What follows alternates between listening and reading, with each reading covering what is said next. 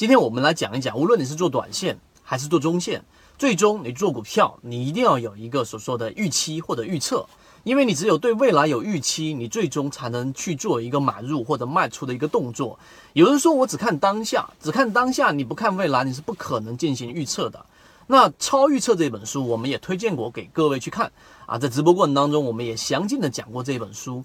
对于预测预测的一个理解，我们认为，当你的预测的这一个对象离你现在的这个时间点越远，你越难达成这一个。预期，而越近你越容易实现，因为只是复杂系统。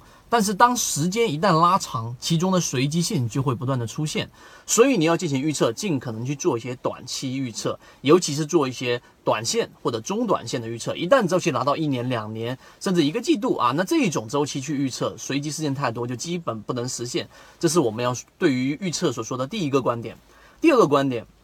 啊，不知道大家最近去看了《未来简史》了没有？《未来简史》里面所告诉我们，其实人类跟所有的动物都一样，人类只是一个比较复杂的计算机。它跟动物相比较，唯一不一样的是情绪。也就是说，当你发现危险的时候，你的脑子然后不断的去传递到你的整个肢体，然后你就跑就行了。但是人类多出来了一个东西，叫做情绪。那这个情绪就是完全没有必要去有恐惧啊。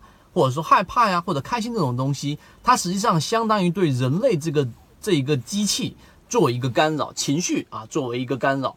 那为什么我们说第二点这个事情呢？是想告诉给大家，其实人体就像一个机器，人脑也像一个机器，只是它比较复杂，所以很多事情是可以通过输入跟输出去进行预测的。在之前已经做过这样的实验，一个人在做这一个下，举个例子，他在下世界象棋，然后呢，在他脑层脑皮层进行扫描。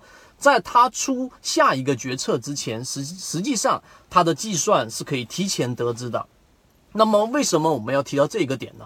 就是想告诉给大家，实际上所有的股票市场的每一个单一的参与个体，最终形成一个小组，形成一个群落，形成一个群体。这就是我们说为什么你去研究行为啊，群体行为的组织，因为它大部分都是我们所说的非理性，并且是可预测的。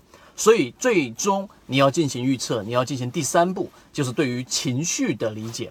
什么叫情绪的理解呢？之前我们说过，对于情绪的理解，你只需要记住两个关键词，一个是分歧，一个是一致。什么时候产生了分歧？例如说，一只个股从十块钱打到了五块钱底部，然后突然间放出一个巨大的成交量，天量，那么这个涨停板打出来之后，这个情况之下呢，它就是一个明显的分歧。这种分歧一旦产生，如果在随后走出一波趋势，那么基本上就能走出一波好的走势了，因为大部分前面。不看好的人或者割肉的人都已经出来了，那么这个时候筹码就是属于我们说非常干净的筹码。那么剩下的就考虑到一致性，不断的接力。那近期的万兴科技，以及前期的创业黑马，以及最近的盘龙啊盘龙制药，那么这些都是对于情绪能够很好理解的人能够做得到的。但由于时间关系，今天我们通过三个点给各位去罗列，给各位去讲清楚到底怎么样去做好预测。那预测所要去具备的一些详细的点，我会在。